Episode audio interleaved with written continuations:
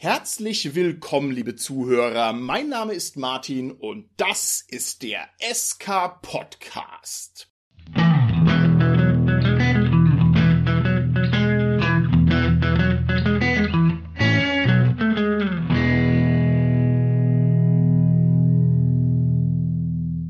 Bei mir im Studio sind heute meine lieben Gäste Medienkundler, Rollenspielgelehrten und Futurologen Michael und Carsten. Hallo ihr beiden.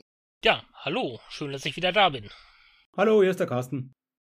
Das Thema unserer heutigen Folge ist ein bisschen abseitig, das gebe ich sehr gerne zu, aber wir beim SK Podcast sind natürlich darauf erpicht, dass wir auch die abseitigsten Elemente unseres Hobbys bis zum Grunde ausschöpfen. Und ich denke, es ist sehr spannend und ich bin tatsächlich auch ein bisschen gespannt, was wir hier rausholen können aus diesem Thema, aus dieser Folge. Und zwar geht es um das Rollenspiel der Zukunft und jetzt unter einem ganz besonderen Blickwinkel. Wenn man es auf den Punkt bringen möchte, dann lautet die These, dass das Rollenspiel in der nächsten Generation zwei Aspekte in sich trägt, nämlich dass es einmal virtuell ist und dass es zum zweiten im Abo-Modell erscheint. Und jeder tüchtige Rollenspieler, jede tüchtige Rollenspielerin müsste jetzt hier ja sofort aufhusten und den Kräutertee rausspucken, weil es ja erstmal völlig absurd klingt. Rollenspiel im Abonnementmodell. Aber ich denke, es spricht sehr viel dafür und es gibt vor allem auch schon die ersten Anzeichen am Horizont, dass es tatsächlich auf uns zukommt. Und ich würde das gerne heute mal in epischer Breite ventilieren und mal versuchen zu formulieren, ob das für uns etwas Günstiges ist, für uns Hobbyisten oder eher nicht. Und einsteigen in diese Folge möchte ich mit einem Blick in die tiefe Vergangenheit. Ne? Nur wer sich seiner Vergangenheit gewiss ist, der kann auch in die Zukunft spähen. Und wenn ich jetzt hier schon zwei herausragende Gäste bei mir im Studio habe, die schon das ein oder andere Semester auf dem Buckel haben, dann nehme ich mir das mal raus, sie zu fragen, also euch zu fragen, Wisst ihr noch, wie das damals war, als das Fernsehen steinzeitlich war? Als man drei Programme hatte und als das Fernsehen schwarz-weiß war? Könnt ihr euch an diese Zeit noch erinnern, lieber Michael? Hast du da noch richtige Erinnerungen daran? Naja, ich werde dieses Jahr 55 und ja, ich kenne das noch. Da hatten wir noch nicht mal Fernbedienung. Wenn wir umschalten wollten, mussten wir zum Fernsehen gehen. Sehr schön. Fernbedienung war schon was, mit der ich aufgewachsen bin und die war meistens verschlampert oder im Sofa drin. Das heißt, nicht alles, was die Zukunft bringt, lieber Michael, ist etwas Positives. Carsten, wie ist es bei dir? Kannst du dich noch erinnern an die goldene alte Zeit? Ja, ich kann mich auch noch daran gut erinnern und ich kann mich vor allem auch noch daran erinnern, dass das wirklich so was total Neuartiges und fast Unglaubliches war, wo dann die Videorekorder aufkamen und man die Möglichkeit hatte, dann einzelne Fernsehsendungen oder Filme aufzunehmen und die dadurch zu einem späteren Zeitpunkt nochmal sich anschauen zu können. Ja, das stimmt. Videorekorder waren was krasses, ne? Und sofort hat auch da normalerweise die Sammleidenschaft zugeschlagen und man war irgendwie der Meinung, man müsse alles mögliche Zeug aufnehmen. Man bräuchte quasi ganze Schränke voller Videokassetten. Also zumindest hatte ich da den einen oder anderen Bekannten. Hast du das ähnlich erlebt, Carsten? Du bist ja auch ein Sammlertyp. Ja, wir hatten auch einige, also schon, weiß nicht, paar hundert vielleicht dann Videofilme aufgenommen. Da ist auch wieder der Trick oder die entscheidende Sache, dass man halt die Zugänglichkeit dann gewahrt. Also ich habe dann wirklich so eine alphabetische Mappe gemacht, wo dann sozusagen mit so einem Alphabetregister das dann möglich war zu gucken, was haben wir denn unter Buchstabe A unter B und sozusagen dann die Sachen auch zu finden. Die waren alle durchnummeriert. Und stimmt ja, auf jeden Fall habe ich Nummern gehabt von über 100 alle Videokassetten, die wir hatten. Ja. Wow, nicht schlecht, nicht schlecht. Ich hatte noch Super 8 Filme.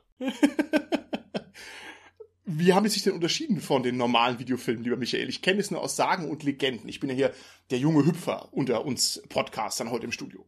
Ja gut, der Super 8 Film, du musstest erstmal den Projektor aufbauen, dann musstest du eine Leinwand aufbauen, dann musstest du diesen Film da irgendwie reinfummeln. Ich als Kind, ich hatte dann so Mickey Maus Filme, fünf Minuten oder Stan und Ollie Filme, fünf Minuten. Natürlich alles ohne Ton. Super 8 mit Ton, das war schon ohohoho, das war also was ganz, ganz Exklusives. Und äh, mein Vater hatte halt eine Super 8 Kamera, wo dann immer mit gefilmt worden ist. Und teilweise lief dann der Film schneller, als er eigentlich aufgenommen aufgenommen worden ist, das hatte dann extrem lustige Effekte. Also Super 8, ja, und dann kam Video und Video war definitiv ein Quantensprung, ja. okay, sehr schön. Wenn du dieses Gedankenbild mal behältst, lieber Michael, und dir vorstellst, jemand hätte dir damals gesagt, es wird einen Moment geben in deinem Leben, wo du on demand Filme anklicken kannst und sie kommen dann automatisch, wann du willst und du hast eine unerschöpfliche Auswahl und es kostet beinahe nichts. Hättest du das geglaubt? Ja, drücken wir es mal so aus. Ich hätte dann wahrscheinlich gedacht, ja, ja, und mein Vater ist Captain Kirk, Dankeschön, beam mich hoch. Und äh, dann wäre ich fertig damit gewesen. Nein, ich hätte das nicht geglaubt. Nein, definitiv nicht. Also ich hätte mir das damals auch nicht vorstellen können, dass wir mal so einen totalen Zugriff bekommen und dass sich also die Art, wie man Filme und Serien konsumiert, so vollkommen ändert. Carsten, wie ist es bei dir? Wie empfindest du diesen Sprung aus der Vergangenheit zu den überbordenden Angeboten und Möglichkeiten der Jetztzeit? Ja, also ich konnte mir es auch damals sicherlich nicht vorstellen und ich glaube, das konnte kaum eine so vorhersehen, dass das möglich sein wird, wenn wir daran denken, es gab auch dann später sowas wie Videotheken, die gab es aber mal, die gibt es heutzutage kaum noch, wo dann eben halt nicht nur die Filme, die man im Fernsehen aufgenommen hat, zu sehen waren, sondern halt Kinofilme mit ein bisschen Verzögerung, Serien und so weiter und so fort dann halt ausgeliehen werden konnten. Und das war ja auch ein riesiger Markt, diese Videotheken. Ja. Also wenn ich daran denke, jetzt hier in dem kleinen Ort, wo ich wohne, mit 10.000 Einwohnern, ich glaube, die hatten zwei, drei Videotheken hier in dem Ort, ja. Also die gab es dann wirklich wirklich überall und auch in großer Zahl. Und es waren schon auch irgendwie so coole Nerdläden, wo du ja. halt dann auch Empfehlungen bekommen hast und reingegangen bist und halt wirklich auch dann so der Actionfilme sehen konntest und so und Horrorfilme hatten so eine Abteilung und so. Also das war schon auch cool, da dieses Angebot so zu haben. Und ich glaube, die sind leider ziemlich verschwunden, die Videotheken. Also heutzutage halt, es ist halt nicht mehr zeitgemäß, da man eben per Knopfdruck on demand, wie du sagst, jetzt sich alles anschauen kann. Von Sofa aus, von zu Hause geht keiner mehr den Weg und geht da in die Videothek und leitet sich die Filme aus. Die musste man immer übrigens so schnell wieder zurückbringen. Meistens am gleichen Tag oder am nächsten Tag. Sonst ist es dann teurer geworden, wenn man die dann länger ja. hatte. Also der Kunst war immer, die auszuleihen und dann wieder ganz schnell zurückzubringen, damit man dann nicht so viel zahlen muss, weil das war irgendwie pro Tag immer, war also die Leihmiete bei den Videokassetten, die man sich ausgeliehen hat in den Videotheken. Das ist ja jetzt ein tolles Beispiel, da habe ich überhaupt nicht dran gedacht. Die Videotheken tatsächlich, lieber Carsten, das ist ja wirklich on demand. Nur, dass man halt selber ins Auto steigen muss und hinfahren muss und sich's holen muss und hin und her bringen muss und so weiter und so fort. Aber das ist ja genau eigentlich das, was wir jetzt heute haben in unseren Streamingdiensten, nur halt auf eine steinzeitliche Art und Weise. Und genau wie du sagst, ich mochte diese Videotheken auch immer sehr gerne. Das hat auch mega Spaß gemacht, da durch die Reihen zu gehen und zu gucken, was haben die Neues und was gibt's denn überhaupt für Filme, ne? Und so diese schönen Cover sich anzugucken und durchzugehen. Also ich fand es immer sehr reizvoll. Und man musste jemanden kennen, der schon über 18 war, damit man in die hinteren Ecken durfte. Dafür war ich immer zu brav, beziehungsweise da war ich dann meistens schon 18, als ich dann selber ernsthaft in Videotheken reingegangen bin. Also das war für mich kein Kriterium. Aber ich fand es zum Beispiel cool, dass dann da auch noch andere Angebote waren, wie, keine Ahnung, Popcorn oder irgendwelche verrückten Getränke oder sowas. Also das hat dann schon diese Guckerei zu so einem Gesamterlebnis abgerundet, das ich jetzt so privat zu Hause natürlich niemals gehabt hätte mit meinen normalen Programmen. Das, das war also schon was Besonderes. Wir können ja auch jetzt die Brücke schlagen zum eigentlichen Thema. Bei uns in der Videothek gab es damals auch Videospiele für so ein Atari oder so. Die konnte man sich da auch ausleihen. Ist ja im Prinzip auch Videospiele on Demand. Ne? Da wollen wir irgendwie hin. Ja, das stimmt. Das stimmt.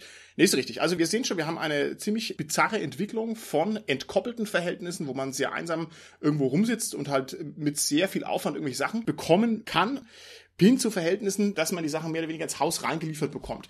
Und nicht nur das, sondern es verändern sich eben auch die Arten, wie man diese Medien konsumiert. Und das finde ich fast genauso bedeutungsvoll. Ich gehe jetzt mal so ein paar andere Medien noch durch und dann sind wir eigentlich auch schon bei unserem Thema dran mit etwas Vorlauf. Und zwar Musik. Ne? Musik hat man früher erworben, zum Beispiel über die guten alten CDs und mittlerweile hat man die eigentlich im Abo-Modell. Ich weiß jetzt nicht, wer von euch Spotify-Nutzer ist. Also ich persönlich bin es nicht, aber das liegt nur daran, dass ich geizig bin. Grundsätzlich hätte ich da gar nichts dagegen und es ist ja auch sehr viel sinnvoller, dass man quasi den totalen Zugriff hat von zu Hause aus und kann es einfach so mitnehmen. Bei den Filmen ist es ähnlich. Ich frage euch jetzt mal, was habt ihr denn für Streamingdienste? Also welche Streamingdienste nutzt ihr denn konkret? Also bei mir ist es Prime und Netflix. Habt ihr da mehr oder andere? Also ich habe auch nur Prime. Okay. Nee, was anderes habe ich da auch nicht. Michael, du hast noch nicht Netflix? Also ich habe mir ein paar Mal also Netflix halt äh, von der Werbung her angeguckt, was die im Programm haben und da ist irgendwie nie was dabei, was mich abgeholt hat, wo ich gesagt habe, ey, das möchte ich mir angucken. Dafür gebe ich jetzt Geld aus. Das ist jetzt was, was ich brauche. Nee, irgendwie nicht. Okay. Bei mir, also ich hatte auch lange nur Amazon Prime und dann irgendwann mal gab es wirklich so zwei, drei Serien, die ich geballt sehen wollte und dann habe ich gesagt, okay, jetzt ist dann Zeit und dann haben wir uns auch noch dann eben Netflix gegönnt. Ja, also wie ja. bei dir, Martin. Eine Sache, was mir auffällt tatsächlich, ich weiß nicht, wie das euch geht, jetzt, wenn ich Serien vor allem eben per Streaming schaue, dass ich mich nicht so gut daran erinnere. Im Vergleich, wenn ich die eben jetzt auf DVD schaue. Also manchmal weiß ich gar nicht mehr den Namen der Serien, die ich geschaut habe oder welche Serien ich geschaut habe. Also irgendwie hat das einen anderen Erinnerungseffekt. Wir hatten ja auch mal eine Folge über John Wick, über sein Buch Play Dirty. Da ging es ja. ja um Memorabilität und so ein bisschen ist es wirklich was, was mir da wieder einfällt. Da ging es ja in der Folge, dass mir erinnernswerte Spielmomente am Tisch schafften, dass das eben ein hehres Ziel ist im Rollenspiel. Und so ein bisschen erinnere ich mich jetzt daran oder sehe ich da einen Vergleich, wenn ich da jetzt Serien schaue auf Streamingdiensten im Vergleich dazu, wenn ich die eben auf DVD schaue. Also insgesamt scheint es mir so, dass mir die besser im Gedächtnis bleiben, wenn ich die auf DVD schaue. Zumindest was so überhaupt die Erinnerung an die Serie als solches, ne, an den Titel und äh, mhm. dass ich halt so eine Serie geschaut habe, anbelangt. Wie geht's euch? Seht ihr dann Unterschied oder ist es für euch gleich? Also ich kann diesen Prozess, den du beschreibst, im musikalischen Bereich nachvollziehen. Also dadurch, dass man so ein überbordendes Angebot hat mit Musik, ist es also ins Banale verschoben worden. Ne? Das ist kein besonderer mhm. Genuss mehr, ist nichts Besonderes mehr. Bei den Serien ist es bei mir nicht so sehr. Also wenn ich eine Serie konzentriert angucke, dann weiß ich das normalerweise schon. Aber es ist interessant, dass das bei dir so ist. Michael, wie ist es bei dir? Ich gucke ja kaum noch DVD. Ich glaube, unser DVD-Player funktioniert auch überhaupt nicht mehr. äh, wenn wir irgendwelche Filme gucken, dann nutzen wir Amazon Prime. Hauptsächlich ist es so, ich oute mich jetzt mal als Altbacken. Wir gucken dann so deutsche Serien wie ein Tatort oder Soko Wismar oder Vapo Bodensee, solche Geschichten. Und die hole ich mir dann auch über den Firestick von Amazon aus den jeweiligen Mediatheken bei den öffentlich-rechtlichen. Oder Terra X oder Dokus oder sowas. Okay. Filme gucken wir hauptsächlich, ja, vielleicht einmal in der Woche abends mal einen. Aber dann, wenn er im Angebot ist. Okay, okay, sehr interessant. Ich gehe mal den gedanklichen nächsten Schritt, der dann besteht, dass zum Beispiel auch die Videospieler eigentlich sich aufs Abo-Modell zu bewegen. Ich bin jetzt hier niemand, der den totalen Überblick hat, aber der Microsoft Game Pass, der ist in meinen Augen schon bekannt und hat auch eine große Reichweite und da bekommt man, wenn ich es richtig verstanden habe, gegen eine monatliche Gebühr, also genauso beim Streaming von Netflix und von Amazon die Spiele einfach reingeliefert und lässt sich dann im Prinzip von dem Angebot überraschen, aber es ist wohl so hochwertig und so umfangreich, ähnlich wie jetzt bei Netflix oder bei Amazon, dass man sagt, naja komm, diesen geringen Preis pro Monat ist es auf alle Fälle wert und man sagt, das sei also ein Modell der Zukunft, weil zum Beispiel der konstante Zufluss an Geld es den Produzenten sehr viel einfacher macht, da Inhalte zu generieren, die können sehr viel besser rechnen, es gibt keine so bizarren Flops mehr in so einer großen Angebotsmelange. Und ich mache jetzt aber den nächsten Schritt auch noch. Und da habe ich mir gedacht, naja, eigentlich, wenn man ganz ehrlich ist, es gibt doch auch diese Abonnementart der Literatur. Wenn ich zum Beispiel ein Kindle habe, also ich habe jetzt keinen, vielleicht könnt ihr mich da berichtigen, dann ist doch ein Kindle nichts anderes als ein Literatur-Abo, jedenfalls in Teilen, wo ich also auch einen Zugriff habe auf unglaublich viele Bücher, die ich mir einfach so holen kann. Stimmt es oder liege ich da völlig falsch? Also ich glaube ja, es ist sicherlich ähnlich. Vielleicht jetzt zunächst mal nochmal zu den Computerspielen ich habe ja jetzt eine Playstation und ich weiß noch, wo ich die Entscheidung hatte, kaufe ich mir eine Xbox oder eine Playstation als Konsole, habe ich mich bewusst für die Playstation entschieden, weil ich glaube, es ist so, dass man bei der Xbox die Spiele gar nicht so richtig hat, sondern sozusagen die dann ja. eher mehr runterlädt und viel war schon noch wichtig, dass ich sozusagen die auch physisch besitze. Wobei man auch dazu sagen muss, bei der Playstation ist halt trotzdem so, du installierst die zwar mit der CD, aber dann musst du halt trotzdem erstmal natürlich die Updates und was da halt noch an Verbesserungen einfach ist, dann nochmal neu drauf installieren. Also ganz stimmt's auch auch nicht mit dem Spiel auf der CD, das physisch zu besitzen. Aber du hast halt zumindest, du könntest sie auch wieder verkaufen. Und das führt mich auch zu den digitalen Büchern. Das sehe ich echt einen wichtigen Unterschied. Wenn ich ein Buch jetzt physisch habe, dann bin ich ja der mhm. Besitzer von dem Buch und ich kann das auch natürlich jederzeit veräußern. Ja. Das geht nicht so ohne weiteres, wenn man die digital hat. Und das ja. finde ich schon nochmal, also von der Übertragbarkeit her, einen wichtigen Unterschied. Und zu den Büchern, da fällt mir immer auf, dass meiner Einschätzung nach die digitalen Bücher im Vergleich zu den physischen Büchern zu teuer sind. Also da ist die Preisdifferenz von physisch zu digital sehr Vollkommen gering. Korrekt. Also das sind vielleicht, weiß nicht, so 20 Prozent oder so, 30 Prozent maximal und das finde ich eigentlich zu wenig. Es gibt manche digitalen Bücher, die kosten quasi genau das gleiche wie ihre Druckausgabe. Mhm. Das finde ich auch schon sehr, sehr befremdlich. Ja, ich glaube, das Argument, aber diese Argumente werden wir jetzt auch im Laufe der Folge noch ein bisschen abklopfen, besteht dann darin, dass natürlich, Carsten, du recht hast, dass ich keine physikalische Kopie mehr habe, die ich nicht mehr verkaufen kann, aber ich habe zu einem ähnlichen Preis, nämlich zu einem Abonnementpreis, also den Zehner, den ich sonst für ein Buch zahlen würde, zahle ich halt dann für ein Abonnement, halt dafür Zugriff auf, keine Ahnung, 50.000 Bücher und die sind tatsächlich außerhalb meines Zugriffs, wenn das Abo endet. Aber das ist eben einfach eine Frage des Ertrags. Also man bekommt halt für seinen Zehner letztlich doch mehr. Du kannst halt das eine Buch nicht verkaufen, du bekommst aber dafür halt 50.000 andere Bücher. Und das ist wahrscheinlich ein starkes Argument für dieses Abo-Modell, wieso das auch genutzt wird. Da bin ich mir aber jetzt gar nicht so sicher bei diesen Abo-Modellen für Musik und für Bücher, ob die sozusagen auf einen riesengroßen Fundus unbeschränkt Zugriff gewähren oder ob man da, das kenne ich auch bei so einem Musikanbieter, dass man sozusagen bei Hörbüchern ein Buch im Monat sozusagen gratis in Anführungszeichen mhm. hat. Ist ja nicht gratis, sondern ist halt natürlich in dem Abo-Modell inkludiert und dann aber für jedes weitere Hörbuch, das man dann will, ganz normal natürlich nochmal ja. wieder zahlen muss. Und ich glaube auch mit den Büchern ist es so bei dem Kindle oder so. Sind die denn wirklich, also ich habe jetzt keinen und weiß es ja. nicht, will jetzt auch nichts Falsches sagen, aber ich würde jetzt nicht davon ausgehen, dass ich sage, ich habe so einen Abo-Preis und habe dann unbeschränkt Zugriff auf alle Bücher. Ja. Ich glaube, so ist es eher nicht. Ne? Ich denke, Carsten, da gibt es verschiedene Varianten und das, was du beschreibst, ist sicherlich richtig.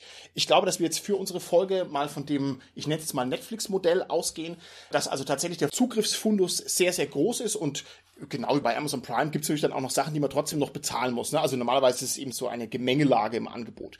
Mhm, das stimmt. Also das ist ein großes Angebot, sowohl bei Netflix als auch bei Amazon Prime. Was ich da die Herausforderung jetzt als Konsument sehe, ist A, einen Überblick zu bekommen, eben ja. über die Sachen, die sozusagen ja. gerade gratis im Abo-Preis sozusagen inkludiert ja. verfügbar sind das erstmal sozusagen immer zu wissen. Das ist aber auch wirklich gut durch Freunde. Ja, wenn wir uns jetzt austauschen oder so, dann hat man Empfehlungen, sagt, oh, guck dir das an, das ist gerade jetzt aktuell und so und dann schaut man sich die Sachen an. Das ist so, glaube ich, das eine, was wichtig ist. Und das andere, was wichtig ist, ist, einen Überblick zu behalten, was dann sozusagen irgendwann wieder rausgeht. Jetzt hast du mal gerade eine Serie angefangen und wirst sie noch gerne weitersehen und ja. passt nicht auf und dann ist die halt weg. Also ja. das ist sozusagen, es ist zwar eine große Menge von den Sachen, die sozusagen ja verfügbar sind, aber es ist immer nur für einen begrenzten Zeitraum oder dann werden die Sachen wieder weggenommen. Das Gute ist jetzt gerade mit Amazon Prime und Netflix, dass ich Serien hatte. Wir hatten auch in der Romanfolge kurz schon erwähnt von The Expense, die Science-Fiction-Serie, die ich sehr gerne schaue. Die war, glaube ich, erst auf der einen Streaming-Plattform und dann war sie da weg, dann ist auf die andere übergewechselt, sodass ich es dann weiter gucken kann. Das war natürlich mm. doch das Gute dran, ja, dass die sozusagen da erhalten bleibt. Aber ich denke, das ist wirklich was, wo man sich, glaube ich, gar nicht so Gedanken macht oder man könnte es doch systematischer angehen. Mache ich halt auch noch nicht, aber das sind wirklich so die Nachteile. Ich glaube, das kennen wir alle. Du willst was schauen und dann ist es halt weg und das ist ja. Eben nicht mehr verfügbar. Genau, um es jetzt mal ein bisschen in Richtung Rollenspiele zu brechen mit der Brechstange.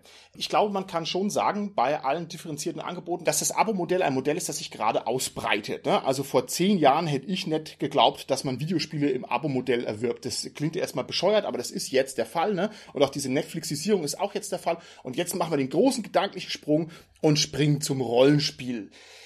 Ich sehe die Zeichen am Horizont, dass das fürs Rollenspiel kommt und ich möchte es euch ganz kurz erläutern und auch unseren Hörerinnen und Hörern draußen in den Empfangsgeräten.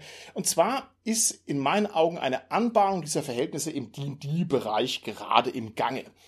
D&D hat D&D Beyond, das ist sozusagen die offizielle Online-Plattform und D&D versucht, seine Kunden da ein bisschen anzufüttern und anzufixen und damit reinzuziehen ne, in dieses ganze Angebot. Ich bin kein ausgewiesener D&D Beyond Profi, aber ich habe schon auch damit gearbeitet und zwar aus einem ganz einfachen Grund.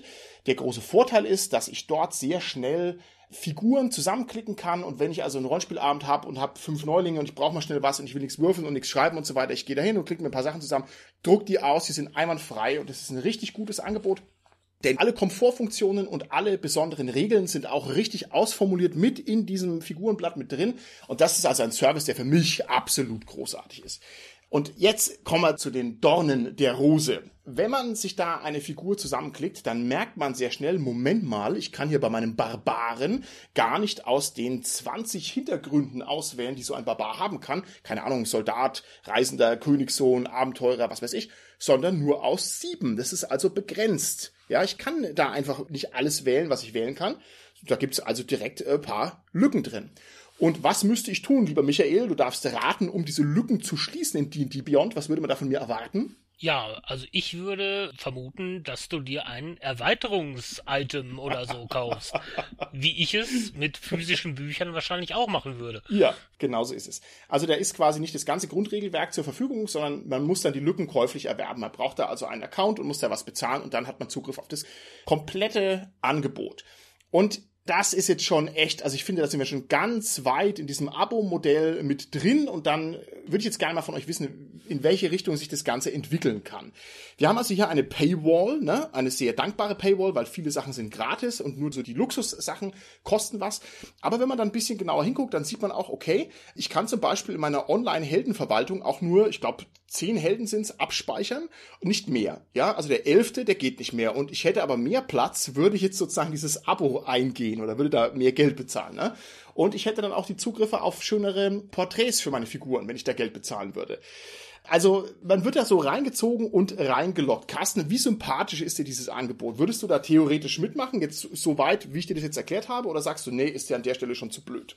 Ja, da bin ich etwas skeptisch bislang. Aber was ich natürlich schön finde, sind diese automatisierten Hilfen bei der Heldenerschaffung. Das finde ich sehr schön. Das kennen wir auch von anderen Rollenspielen. Da gibt es natürlich auch vor allem bis jetzt auch Gratisprogramme, die halt sicherlich nicht so gut sind wie das D&D Beyond, aber mhm. auch für andere Systeme wie für Cthulhu oder so, was eh denkbar einfach ist, um sich dann eine Investigator zu erschaffen. Trotzdem gibt es da auch schöne Hilfsprogramme, wo man das halt automatisiert machen kann. Ich weiß, dass es wichtig war für DSA 4. Das ist ja wirklich so ein ja, komplexes Baukastensystem ist. Und da war es, glaube ich, wirklich gut und wichtig, dass es da auch Generierungsprogramme im Netz gab, die man nutzen konnte, um sich einen DSA-Helden zu erschaffen. Insofern sehe ich das schon als was erstmal Gutes an. Die Frage ist, wo ich ja gerade erwähnt habe, es gibt viele Gratisprogramme da. Muss natürlich das Kaufprogramm einiges noch mehr leisten, damit ich mir halt das dann auch wirklich dann besorge sozusagen. Das mhm. ist also die reine Generierung ist wahrscheinlich zu wenig, weil dann sage ich, gut, ich kann es in abgespeckter Version immer noch gratis haben. Ja, das ist korrekt. Das wäre mir auch zu wenig. Aber ich glaube, dass wenn man ein bisschen in die Komfortrichtung denkt, dass es da sehr viele gute Angebote gibt, die man wahrscheinlich schon bräuchte. Und vor allem, wenn wir uns in den virtuellen Raum hineinbewegen, das heißt in den Raum des Distanzrollenspiels. Was ich jetzt aus dem Gedächtnis noch weiß von D&D Beyond, wie gesagt, ich kann das Programm jetzt auch nicht auswendig daher zitieren, da mögen uns unsere Hörerinnen und Hörer vielleicht noch ein paar weitere Inputs geben, aber das hat auch solche Komfortfunktionen wie zum Beispiel eine Kampagnenverwaltung, ne? dass also alle Mitspieler ihre Figuren irgendwie zentral bei mir als Spielleiter sammeln in meinem Account, dann kann ich mir die angucken, dann kann ich meine Encounter drauf abstellen. Ne? Und ich finde, es ist ganz einfach, sich die nächsten Schritte vorzustellen. Also man stellt sich vor, ich habe jetzt hier ein offizielles Abenteuer von D&D und wenn ich also in diesem Abonnementmodell drin bin, dann bekomme ich zur Verfügung gestellt die Karten, also die Hexfeldkarten oder wie ist es bei D&D, das sind sie viereckig, wie auch immer viereckige Karten heißen, man bekommt die zur Verfügung gestellt für das Online-Spiel. Und man bekommt schöne Token zur Verfügung gestellt für seine Figuren. Und man bekommt ein Regel- und Würfeltool zur Verfügung gestellt. Und man bekommt eine Maschine zur Verfügung gestellt, die die Kämpfe irgendwie schön auswertet, ne? dass das alles schön komfortabel ist und flutscht und dass es schön ausschaut und sowas ich finde, dann ist es doch schon schlagartig sehr viel reizvoller. Michael, wäre das was für dich? Jetzt mal vom Preis unabhängig, würde dich so ein Angebot grundsätzlich reizen? Mal davon abgesehen, dass ich kein D&D-Spieler bin. Ich glaube, sowas ähnliches gibt es auch für Splittermond, wenn mich nicht alles täuscht, ne? Mit Charakterverwaltung, Charaktererstellung und so weiter. Mhm. Es hat natürlich einen gewissen Reiz. Ja, also ich freue mich zum Beispiel sehr, wenn ich ein Würfeltool habe, was mir halt komplexe Würfelwürfe abnimmt. Mhm, mh. Es ist ja auch nicht jedes Spiel gleich mit den Würfeln. Der eine hat, was weiß ich, 18 verschiedene und der andere hat nur W6 und äh, manchmal muss er überwürfeln, manchmal muss er irgendwas unterwürfeln.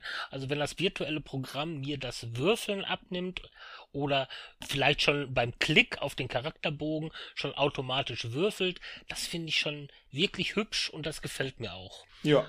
Ja, und Kampagnenverwaltung finde ich natürlich auch cool, ne? Ich meine, wer hat noch nie lange Kampagnen gespielt von uns? Wahrscheinlich wir alle.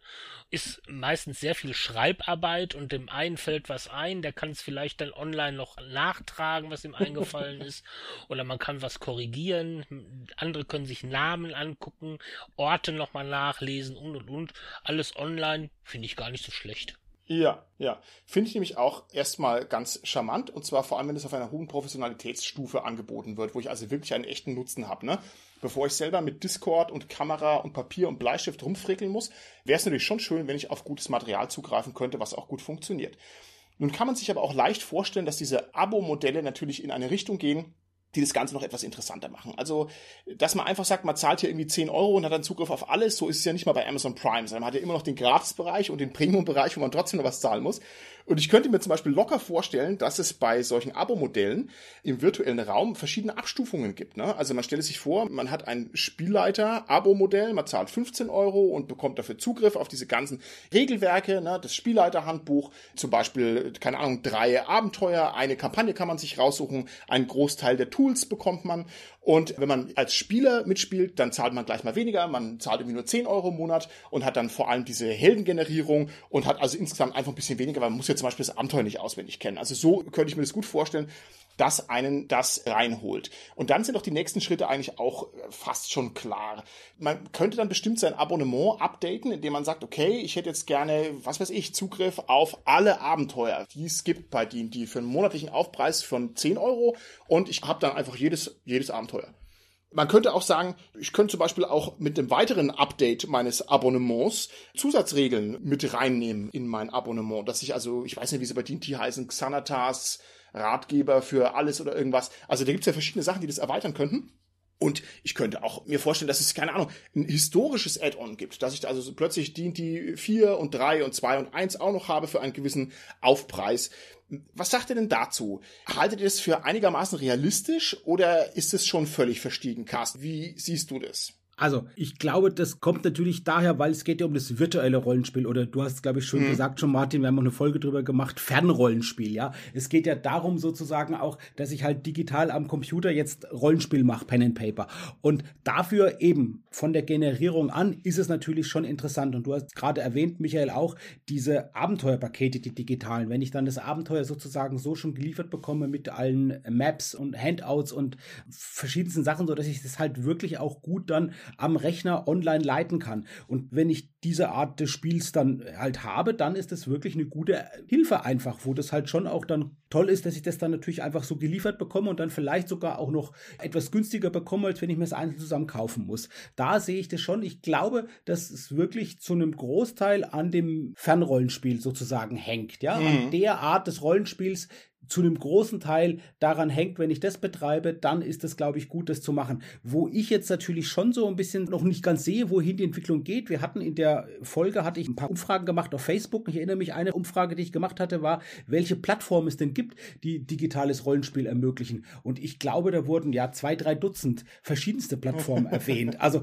das ist halt erstmal das, ja, wenn es halt so viele verschiedene Anbieter gibt, welches nutzt man dann? Weil klar, das muss dann die Runde für sich haben, wenn ich dann wiederum mit anderen spielen will. Wie ist dann die Konvertierung Finanzierung möglich und so. Ich glaube, daran ja. scheitert es halt natürlich. D&D ist so groß und hat so eine Macht und klar sagen die, wir machen unser D&D Beyond und tun das halt darüber verbreiten. Übrigens, bei D&D weiß ich, da gibt es schon recht viele von diesen, ich nenne es jetzt mal digitalen Abenteuerpaketen und von Splittermond hattest du erwähnt, hm. Michael, die haben das für, glaube Roll 20 haben die das gemacht, haben da das Geheimnis des Krähenwassers auf jeden Fall, wo das sozusagen auch nochmal digital umgesetzt ja, wurde. DSA, Ulysses sind da auch sehr, sehr fix drin. Die setzen auch im Moment sehr viel um. ja, seht ihr mal, das sind hier schon die Gewitterblitze am Horizont.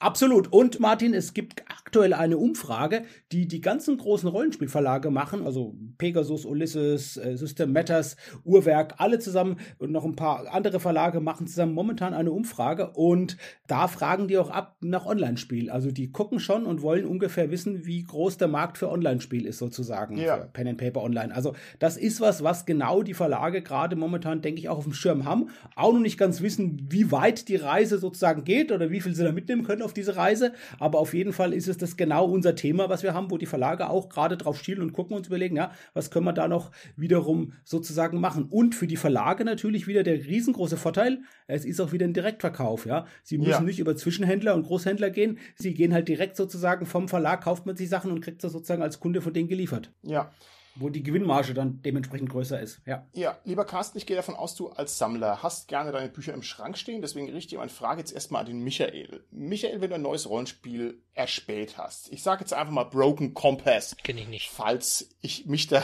richtig daran erinnere, dass dir das vielleicht gefällt dann weißt du ja noch gar nicht, ob dir dieses Rollenspiel wirklich taugt. Ne? Und wenn du jetzt die Wahl hättest, entweder du schlägst zu und kaufst dir für 150 Euro einen Haufen fette Bücher, arbeitest die durch und spielst vielleicht eine Runde und danach sind die im Schrank.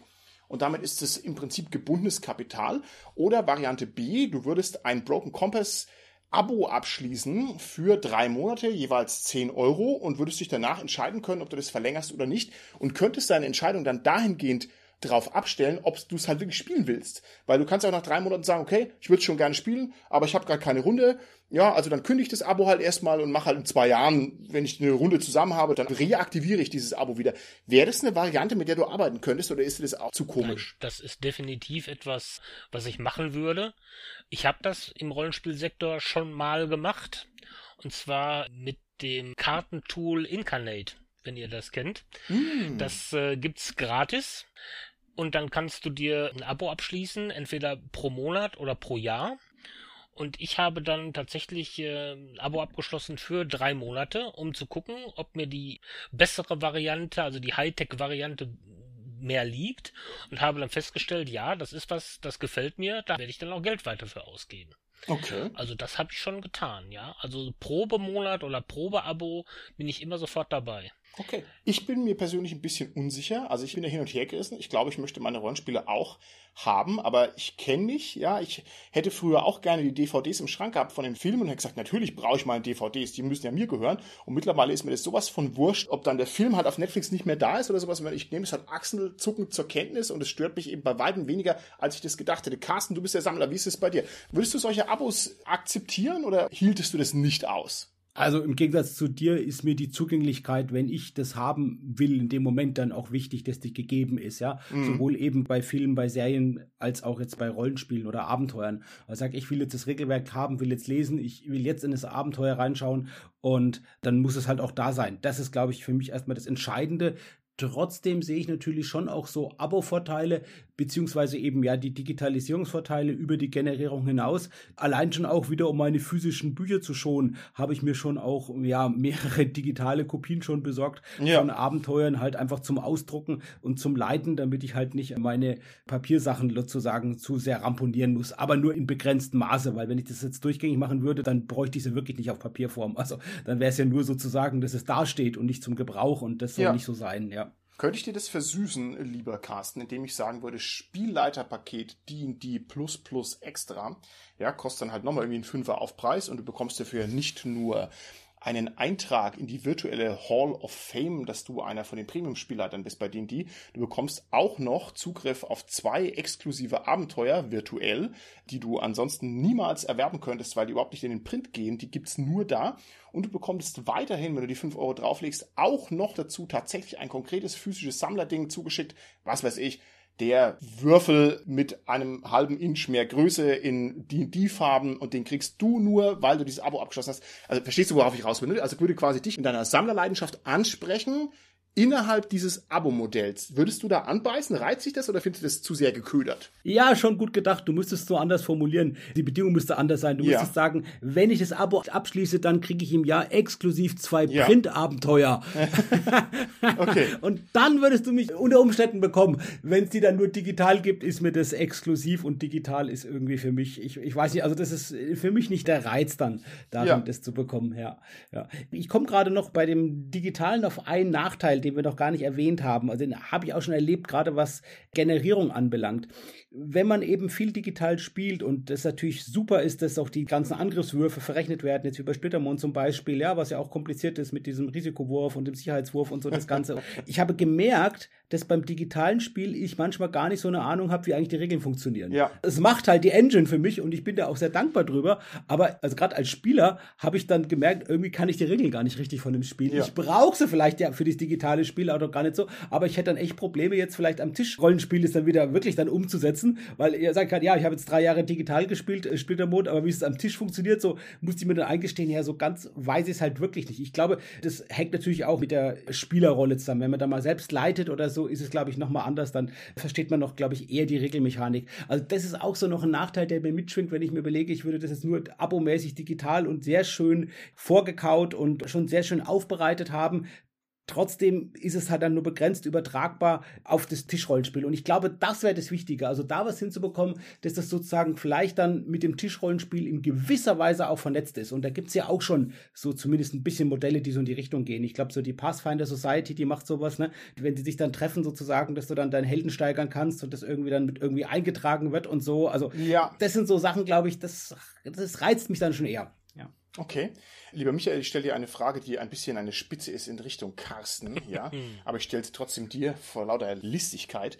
Wenn du einen komplexen Prozentsatz ausrechnen musst, wie machst du das? Keine Ahnung, 1446 mal 17 Prozent oder plus 17 Prozent. Wie würdest du an dieses Problem rangehen? Dann nehme ich mal einen alten Taschenrechner, weil ich komme aus der Generation ja. Mengenlehre und habe erst im äh, fünften Schuljahr mit Zahlen angefangen zu arbeiten. Alle konnten das kleine einmal eins und ich konnte rote und blaue Kugeln in verschiedene Felder schieben. Und deswegen kann ich nicht Kopf rechnen und deswegen würde ich einen Taschenrechner benutzen. Oder ja. Alexa. Ich glaube, es wäre auch redlich, einen Taschenrechner zu benutzen. Und ich glaube, äh, lieber Carsten, das ist jetzt hier nur über den Umweg, dass man ab einem gewissen Punkt einfach eh den Taschenrechner nutzt. Also niemand rechnet 1446 plus 17 Prozent irgendwie, keine Ahnung, per Dreisatz aus auf ein Blatt Papier, sondern man tippt es halt in sein Handy an, da hat man das raus. Und ich glaube auch, dass man sich an solche Komfortfunktionen letztlich gewöhnen würde, auch wenn es, und da stimme ich dazu, erstmal sehr komisch wirkt. Aber du musst ja wissen, bei den 17 Prozent, was gibst du da einen Technorechner ein? Wie machst du das? Und das ist, glaube ich, ein guter Vergleich jetzt. Wenn ich einfach nur die Funktion habe, ich will 17 Prozent von 1046 haben und ich krieg dann das ausgespuckt, dann weiß ich irgendwann nicht, wie ich eigentlich rechnen muss. Nämlich, dass ich halt sozusagen eben 1046 durch 100 teile und dann mhm. mal 17 nehme. Das kann ich natürlich mit dem Taschenrechner rechnen. Das muss ich auch gar nicht per Hand rechnen. Aber ich muss diesen Dreisatzschritt, den muss ich halt können. Und das ist, glaube ich, für mich so die Metapher jetzt für die Rollenspielregeln regeln, dass ich das noch irgendwie habe, wie ich auf die Rechenschritte komme, die ich halt durchführe, auf die Operationen. Und die gehen, glaube ich, ein Stück weit verloren, wenn ich nur digital spiele. Ja, da bin ich also voll bei Carsten. Ich habe nämlich im Moment äh, so einen inneren Disput. Es gibt da ein äh, Rollenspielsystem, was ich sehr gerne mal spielen würde, aber ich verstehe die Regeln nicht. Ich habe mir das Regelbuch jetzt äh, mehrfach durchgelesen und äh, höre aber immer, ja, spiel es doch mit uns, spiel es doch mit uns, der Online-Charakterbogen, der würfelt für dich. Du musst nicht wissen, wie das funktioniert. Der macht das alles für dich. Ja, will ich aber wissen. Und deswegen, ah, okay bin ich so hin und her gerissen, ob ich das jetzt mal ausprobieren soll oder nicht, weil es ist genauso, wie Carsten gerade sagt. Ich möchte wissen, was ich da gerade überhaupt tue. Ja, ich weiß es nicht. Ich kann euer Argument absolut nachvollziehen und ich kann eure Position auch wertschätzen. Ich glaube aber in der Praxis, wenn du im Auto drin sitzt und tust den Blinker umlegen, dann soll es halt blinken. Und da brauchst du jetzt nicht genau wissen, wie die Leitungen verlegt sind und wie viel Saft auf der Batterie ist und was weiß ich, sondern ich glaube, ab einem gewissen Punkt sagt man, okay, passt schon, ja, ich will jetzt nur, dass der Blinker blinkt. Aber ich verstehe natürlich, was ihr meint. Jetzt hast du, Carsten, gerade schon was angeschnitten, da würde ich auch gerne mal drauf eingehen, in so einem virtuellen Abo-Modell, wenn es angeboten würde, ich sage mal hier von den D&D-Machern, dann könnten die da schon noch mehr rausholen. Ne? Man könnte zum Beispiel auch die Cloud-Vorteile total nutzen. Also man stelle sich vor, für 14,99 im Monat habe ich zum Beispiel Zugriff auf die Spielervermittlung. Das wäre doch eine Sache. Ne? Dass dann quasi alle, die das gleiche Spiel spielen, mit den gleichen technischen Möglichkeiten, die da angeboten werden, dass die einfach sich eintragen und sagen, ich habe Donnerstagabend Zeit, ich würde gern diese Abenteuer noch spielen und ich klicke die Leute an und dann kann ich direkt spielen. Ich glaube, das wäre ein durchschlagender Vorteil. Also ich glaube, das wäre auch was, was leicht zu machen wäre für diese Anbieter. Ich sage euch noch mal ein paar andere Gedanken, die da passieren könnten. Man könnte zum Beispiel seine Figuren virtuell ausstellen. Ne? Also innerhalb dieses Systems könnte man sagen, hier mein Barbar Bruno, der hat tatsächlich Level 8 erreicht, lauter offizielle Abenteuer ist nicht gestorben, hat diese Wimpelfahnen und diese Menge Gold erworben. Ich glaube, das würde doch auch hier so ein bisschen den Wettbewerbscharakter rauskitzeln. Ne? Das ist doch dann cool, wenn man dann Level 12 hat und das ist alles ehrlich gespielt und der andere hat nur Level 8. Also ich glaube schon, dass das reizvoll wäre. Auch das wäre sehr leicht zu machen. Absolut. Also gerade dieser Wettbewerbscharakter, da sehe ich eine Chance, weil das ja sozusagen so eine Verbriefung der ansonsten bestehenden Beliebigkeit ist, ja. ja. Dass ich jetzt sage, na gut, ich kann ja auch vielleicht jetzt ein bisschen beschummeln bei den Abenteuerpunkten, beim Steigern und so. Und das wird dann sozusagen auch kontrolliert. Auch die Belohnung, die es gibt über die Abenteuer, wie man das verdient, dadurch wird es sozusagen kontrolliert. Das Interessante dabei ist natürlich nur wieder, spielen wir alle in derselben Welt oder spielen wir in unterschiedlichen Welten? Und mhm. das ist ja der fundamentale Unterschied zum Beispiel vom Schwarze Auge zu Dungeons Dragons. Dungeons Dragons spielt sozusagen ja jede Gruppe in ihrer eigenen Welt mehr oder minder, während im Schwarzen Auge eigentlich, eigentlich alle Gruppen so in derselben Welt spielen, was sie natürlich auch nicht machen, weil wir fünf Regeleditionen haben und natürlich ja. Metaplot mit verschiedenen Zeiten haben, ja. wo die Leute natürlich ja auch in ganz verschiedenen Welten spielen. Aber eigentlich ist es so gedacht, dass du, wenn du dich auf einer Con triffst, jeder bringt eine Figur mit, du sagst, okay, ja, wir sind genau in derselben Welt und wir spielen zusammen. Und da sehe ich wirklich auch in gewisser Weise gleichzeitig eine Chance als auch einen Nachteil oder eine Gefahr für das Online- oder digitale Rollenspiel, weil dann ist halt natürlich irgendwann der Schritt zu so einem Massive Multiplayer Online Rollenspiel halt wie World of Warcraft nicht mehr so weit. Und dann kann ich sagen, na ja, dann mache ich halt gleich WoW, wo ich dann meinen tollen Charakter Level 70 habe und zeige her, schaut her, den habe ich ersteigert mhm. und der dann auch verkauft wird. Ne? Das ist ja genau das. Ja, die haben ja dann noch einen Wert, solche Figuren. Ne? Wenn man das dann hochgesteigert hat oder so, dann gibt es ja Leute, die spielen die Figuren hoch und verkaufen die dann, ja? Oder ja. also das geht zwar in die Richtung irgendwie, aber irgendwie soll es ja doch noch was anderes sein, ne? Das, ja. wenn wir jetzt unser Pen and Paper Rollenspiel auch digital betreiben. Es ist schön, dass du das sagst, Carsten. Das geht in die Richtung, es soll was anderes sein. Alles, was wir hier so sagen oder vor allem was ich sage, ist natürlich hochgradig kritisierbar. Ne? Klar, ne? Also da sehe ich auch sofort die Macken, dass man eigentlich nur Diablo online spielt und wie kann man ein Regelwerk jemandem wieder entziehen, wenn er das Abo kündigt? Das kann ich mir auch noch nicht so richtig vorstellen. Ne? Wenn du das PDF mal hast, hast du es halt. Aber wir sind jetzt mal großzügig, ne? Und tun jetzt mal so, als wäre da eine Reihe von Problemen schon gelöst. nur um den Gedanken weitertreiben zu können. Und es schafft halt auch neue Möglichkeiten. Ja. Ich habe gerade ja Schwarze Auge erwähnt. Es gab ja mal eine ganze Zeit lang dieses Baroniespiel, wirklich noch als Briefspiel ja. sozusagen, als Postspiel, wo man sich dann Briefe geschickt hat und, und also wenn man sich vorstellt, man würde sowas realisieren können, das geht doch eigentlich viel besser, wenn man das sozusagen mit einer simulierten Karte und wenn man das digital machen könnte, ja. als wenn man es sozusagen per Postspiel macht. Das ist ja viel, viel umständlicher. Also das wären, denke ich, Möglichkeiten, die man auch noch ausnutzen könnte. Gerade in so einem Abo-Modell, dass du dir die Baronie sozusagen im Abo erkaufst. Oh, tolle Idee. Carsten, das ist vielleicht sogar die Rettung für den Metaplot.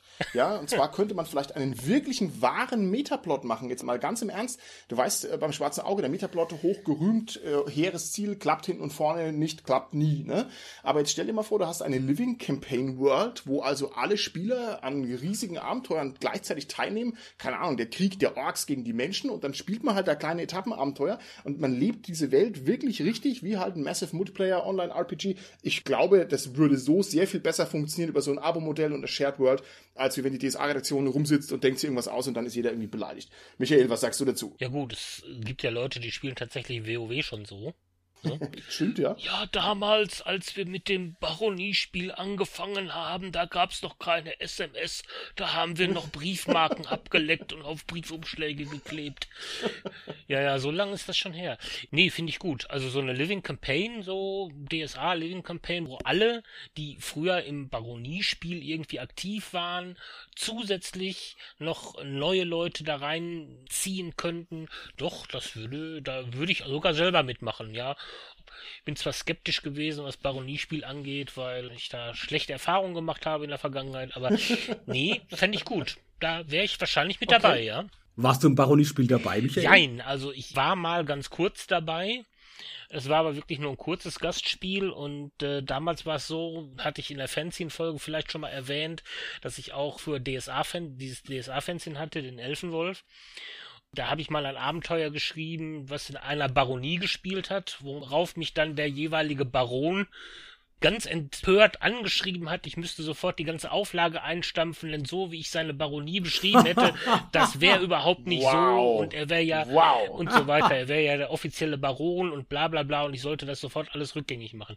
Also deswegen habe ich da etwas skeptischen Sehr Blick drauf, schön. aber sehr schön ich als Moderator der Living Campaign World würde dich auch sofort wegbannen, lieber Michael. Ja, wenn du da Dinge machst, die nicht abgesprochen wären mit mir, ja, da wärst du gleich raus, ja.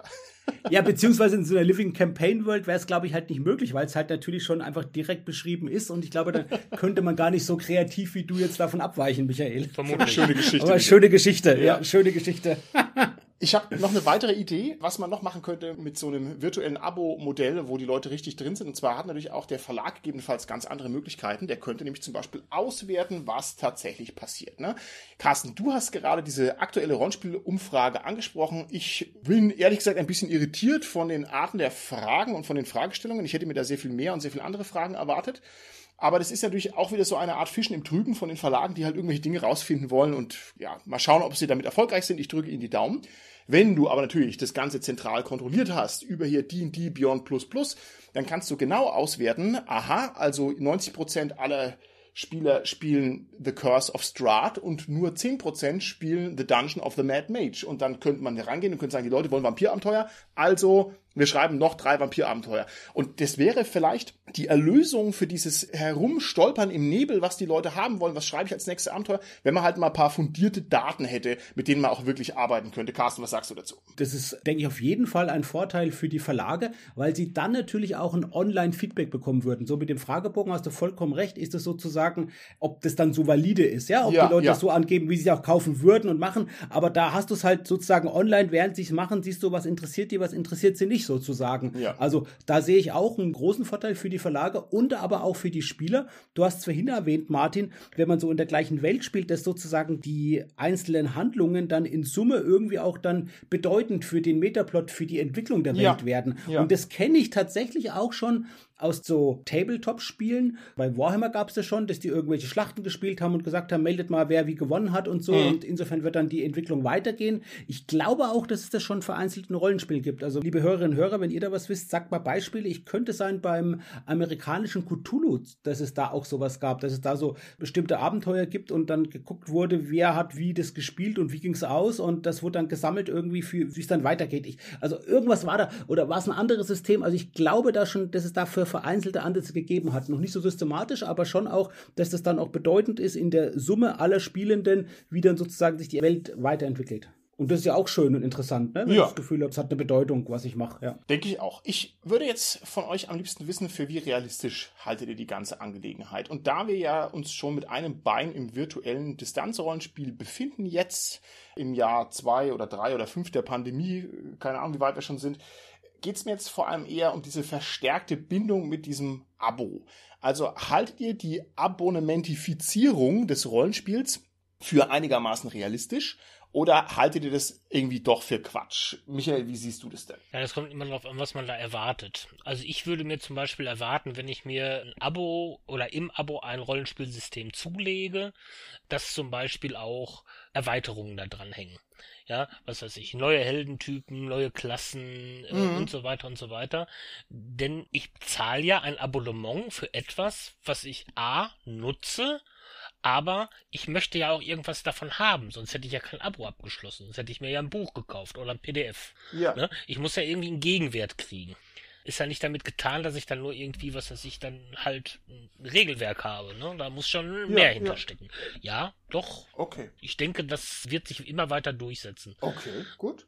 Carsten, wie siehst du das? Dir muss es gegen den Strich gehen. Du magst die Abonnements nicht. Du willst physikalische Dinge rumliegen haben. Aber jetzt hältst du es für realistisch, dass es kommt? Ich bin ja froh, dass es jetzt keine Abonnements für so physikalische Dinge gibt, wo ich mir wirklich das kaufen kann, was ich halt will und nicht irgendwie zehn Sachen kaufen muss, von denen ich eigentlich neun nicht will, nur weil ich das eine Produkt will. Da bin ich ja froh, dass das wirklich eigentlich nicht so bis jetzt ist.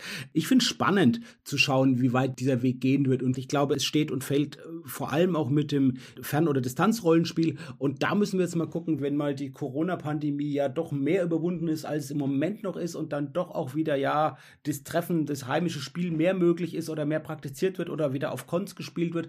Da muss man mal gucken, wie viel dann letztendlich von dem Distanzrollenspiel noch übrig bleibt, ja. Mhm. Inwiefern das Ergänzung ist für einige, inwiefern das wirklich vielleicht für einige sogar hört man auch, die sagen, ich behalte es bei, also das taugt mir sogar mehr, gerade jetzt, wenn ich mit meiner Runde spielen will, die sich eh ganz Deutschland verstreut hat oder so, kann ich das einfach weitermachen. Und ich würde sagen, für die wird es auf jeden Fall eine relevante Alternative werden und vielleicht, wenn es halt auch möglich ist, sozusagen, das dann auch verzahnen mit den Tischrollenspielrunden, dass ich sage, schaut her, ich habe jetzt hier meine Figur, die ich in den Distanzrunden gespielt habe, die nehme ich jetzt mit auf eine Con und kann dann wieder die Erfahrung auf der Con wieder in die Distanzrunden einbringen und so, auch in Form der erworbenen Punkte. Wenn das irgendwie so eine Zugänglichkeit hat, dann glaube ich, ist es noch mehr interessanter, weil es halt dann übergreifend funktioniert, ja. Mhm. Insgesamt aber natürlich, es heißt Pen and Paper Rollenspiel und ich glaube, das Paper ist was ganz Wichtiges. Also Rollenspiel wird immer ein Sammlerhobby auch bleiben. Es wird immer auch von physikalischen Produkten abhängig sein. Und deshalb glaube ich, dass das kein durchgängiger Satz werden wird. Ich glaube nicht, dass der Effekt so groß sein wird wie auf den DVD-Markt, was die Streaming-Dienste anbelangt. Also da okay. ist es bei mir genauso, wie du es gesagt hast, Michael. Ich kaufe mir momentan auch kaum noch DVDs, wobei ich warte immer, wenn die Serien, die ich hier sehe, dann wirklich mal sehr günstig sind, dann hole ich sie mir dann später mal irgendwann auf DVD noch. Aber ich kaufe mir weitaus weniger DVDs, seit ich Streamingdienste habe. Und ich glaube nicht, dass das zumindest was das Rollenspiel anbelangt für meine Person so sein wird.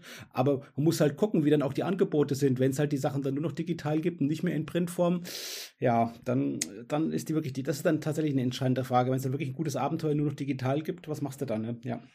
Kann ich auch nicht sagen im Moment. Okay, okay. Wir werden sehen, ja. Ich könnte es mir auf alle Fälle vorstellen, dass man dann Dinge exklusiv macht. Ich halte es nicht für abwegig, denn die Leute wollen ja in dieses Abo-Modell reingezogen werden. Ne? Das wäre also gerade der Trick, um jetzt Leute wie dich zu ködern. Gut, von DVD zu DND, ich gehe den Gedankenschritt weiter. Jetzt haben wir natürlich immer über D&D gesprochen.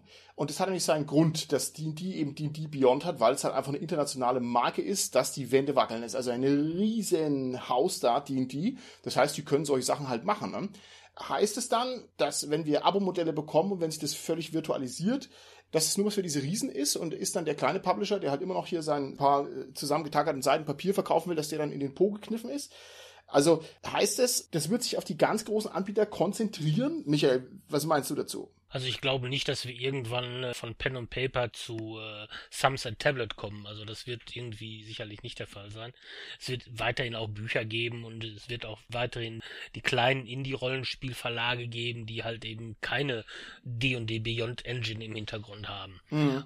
Wie Carsten gerade schon sagt, wir müssen mal abwarten, wie das in den nächsten Jahren so weitergeht. Irgendwann wird es hoffentlich so weit sein, dass wir uns wieder so treffen können am Tisch oder auch auf Cons und äh, ich sag jetzt mal, ähm, ich habe mich jetzt selber dran gewöhnt, auch online zu spielen. Das werde ich auch wahrscheinlich weitermachen, aber nicht mehr in diesem starken Maße, wie es jetzt ist. Okay. Vom Gefühl her würde ich sagen, dass das ganz viele auch so sehen.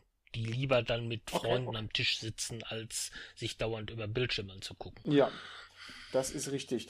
Ich habe noch eine ganz kühne Frage an dich, Carsten. Da bin ich jetzt gespannt, ob du mir da zustimmst oder nicht. Ich fabuliere hier von virtuellen Abo-Modell-Rollenspielen. Ne? Und wir haben es eher auf die Zukunft verschoben und wir befürchten schon, dass es exklusive Sachen gibt und so weiter und so fort. Meine Frage an dich, Carsten, ist, gibt es das vielleicht schon?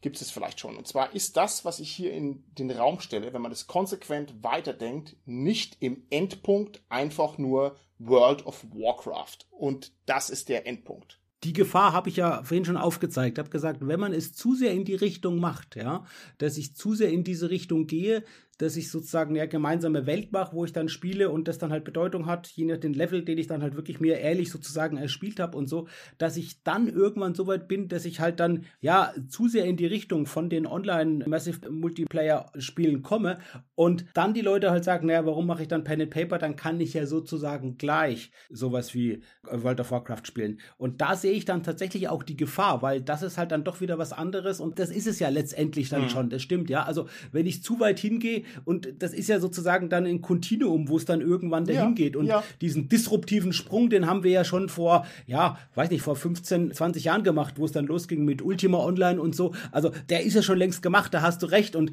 das war sozusagen so ein disruptiver Sprung und jetzt geht's halt sozusagen nochmal so eine kontinuierliche Entwicklung ja. in die Richtung hin, ja. Also da hast du recht, Martin, da stimme ich dir zu, dass es das dafür im Prinzip schon gibt. Und wir wissen, gerade World of Warcraft hat viele, viele Leute vom Rollenspiel weggenommen, von Pen and Paper. Also da sind viele abgewandert, viele Leute, ja. die Pen and Paper gespielt haben, haben dann World of Warcraft angespannt und dann nicht mehr beim Pen and Paper geblieben. Also das ist, glaube ich, halt auch die Gefahr, die so ein bisschen beinhaltet, wenn man sozusagen zu weit in die Richtung macht, dass man dann immer sozusagen eh der schlechtere Abklatsch wäre und dann die Gefahr einfach ist, die Leute sagen, ja, dann mache ich halt das etablierte Produkt, was jetzt auch schon viel mehr Entwicklung hinter sich hat und dann noch besser läuft und natürlich noch grafisch, visuell und von der Engine, von der Spielmechanik her noch ausgefeilter ist, dann mache ich halt das.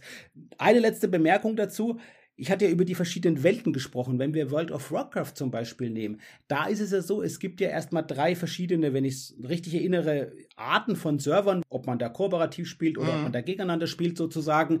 Diese Unterscheidung und dann gibt es ja aber ganz viele verschiedene Server, was letztendlich die verschiedenen Welten sind. Also auch wenn ich sage, ich mache eher so ein, ne, ein kooperativeres Spiel, wo jetzt nicht so auf Kampf untereinander und Konkurrenz untereinander bezogen ist, oder es gibt ja auch diese Rollenspiel-Server, wo ich dann eher so wirklich in Character spreche, aber auch da ist es nicht nur eine Welt, eine Welt, wo alle Deutschen in Deutsch sprechen sozusagen äh, Rollenspiel dann World of Warcraft betreiben, sondern da gibt es ja auch etliche Server, also etliche unterschiedliche Welten sozusagen, wo mhm. eine bestimmte Anzahl x Personen, ich weiß nicht wie viele Tausende sind, dann in dieser Welt jeweils nur leben. Also das ist das, das sind ja ganz, ganz viele Parallelwelten sozusagen, ja, die ja. dann so sind, existieren. Und das muss einem auch im Bewusstsein mit dem, ja. Und nochmal der Unterschied, schwarze Auge, alle spielen eigentlich in derselben Welt, in Anführungszeichen, und die und die, jede Gruppe spielt in der eigenen Welten. Das wäre so irgendwas dazwischen. Möchte ich widersprechen, Carsten. Du hast zwar die verschiedenen Server bei World of Warcraft, ja, durchaus Rollenspielserver, Player versus Player Server und so weiter, aber die Welt ist immer die gleiche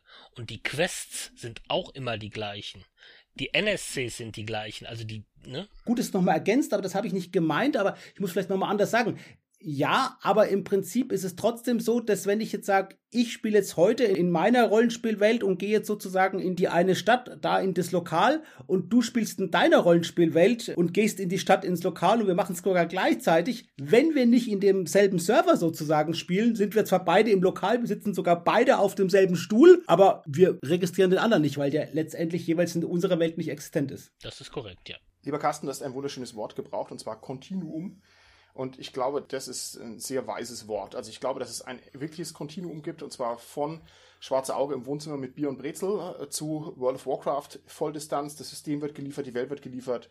Alles ist mathematifiziert und man klickt nur auf Buttons. Und jetzt, ich muss jetzt übertrumpfen, Carsten, und muss versuchen, was noch schockierenderes zu sagen, ja? Bist du bereit? Ja. Gut, okay, okay. Ich setze mich mal hin, ja? Setzt euch mal hin. Ich habe meinen Konter schon vorbereitet. Jetzt setzt euch mal hin, ja? Ich glaube, dass in diesem Kontinuum, Achtung, jetzt ganz wichtig, im Rollenspiel-Kontinuum von Schwarze Auge zu Hause am Wohnzimmertisch auf der einen Seite und World of Warcraft auf der anderen Seite, dass irgendwo etwas abseits, aber trotzdem vorhanden sich auch Fortnite befindet. So, ich hab's gesagt. Live im SK-Podcast. Ich glaube, dass Fortnite ganz viele Aspekte hat, die da reingehören. Und zwar, man ist ein Team, das Ganze ist sehr herausforderungsorientiert. Man spricht miteinander, während man quasi sich im Kampf befindet. Das ist eine ganz andere Geschmacksrichtung, aber im Großen und Ganzen hat es einen Rollenspielcharakter. Man ist eine Abenteurergruppe, die unterwegs ist und die wirklich in der Auseinandersetzung sich befindet. Wow, ich schwitze hier gerade. Also ich habe hier alles durchgeschwitzt. Ich habe mich jetzt echt getraut, das auszusprechen. Bin mal gespannt, was unsere Hörerinnen und Hörer dazu sagen. Ich muss schnell weitergehen gedanklich. Ich lasse es mal einfach so im Raum stehen, wie so ein waberndes Menetekel, ja. Ob Fortnite eigentlich nicht ein Rollenspiel ist. Bin gespannt, was dazu gesagt wird. Ich gehe schnell eins weiter. Und zwar würde ich mich freuen, wenn wir jetzt mal abschließend zum Ausgang aus der Folge hinaus. Im Kreis rum nochmal gucken, was wir alles für Vor- und Nachteile zusammenkriegen für eine fiktive Zukunftsentwicklung unseres Rollenspiels in den Bereich virtuell und Abo-Modell. Michael, auf geht's. Ja, Pro, mein Regelwerk ist immer up to date. Ja, sehr gut. Haben wir gar nicht besprochen, ne? Aber ein kontrolliertes Regelwerk, was irgendwo auf Verlagsservern liegt, das wäre immer up to date. Richtig. Carsten. Contra, ich komme nur ran, solange ich das Abo habe an das Regelwerk. Wenn der Verlag Konkurs macht oder ich mein Abo beendet habe, komme ich vielleicht dann gar nicht mehr ran, wenn ich mich nicht ausgedruckt habe. Sehr schön. Pro. Rollenspiele können sich sehr viel extremer entwickeln. Und zwar, wenn der Verlag merkt, die Leute wollen X, dann machen sie einfach X. Das heißt, es wäre eine sehr viel dynamischere Rollenspielwelt innerhalb eines Systems. Contra. Wenn mehrere oder auch nur einer aus meiner Runde da nicht mit einverstanden ist, dieses System zu nutzen, könnte es gegebenenfalls Knatsch am Tisch gehen. Uh, sehr schön.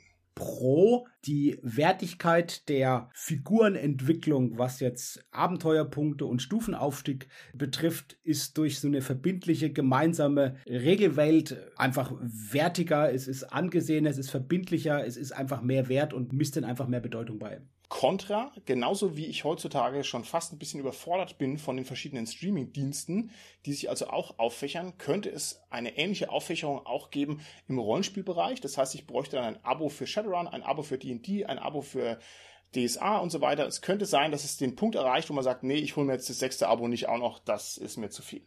Pro. Das Auge ist mit. Digital aufbereitete Inhalte wie schicke Charakterbögen, nette Karten, Tokens, Monsterbeschreibungen und so weiter können durchaus das Spielgefühl intensivieren. Contra es wird durch dieses vermeintliche Gratisangebot und die hohe Zugänglichkeit und mit den vielen, vielen Inhalten, die einen fast überfrachten, eher beliebig und dadurch wieder weniger wertig, als wenn ich mir so ein schönes Hardcover-Rollenspielbuch kaufe. so ein Ziegelstein. Und darin lese. genau. Contra.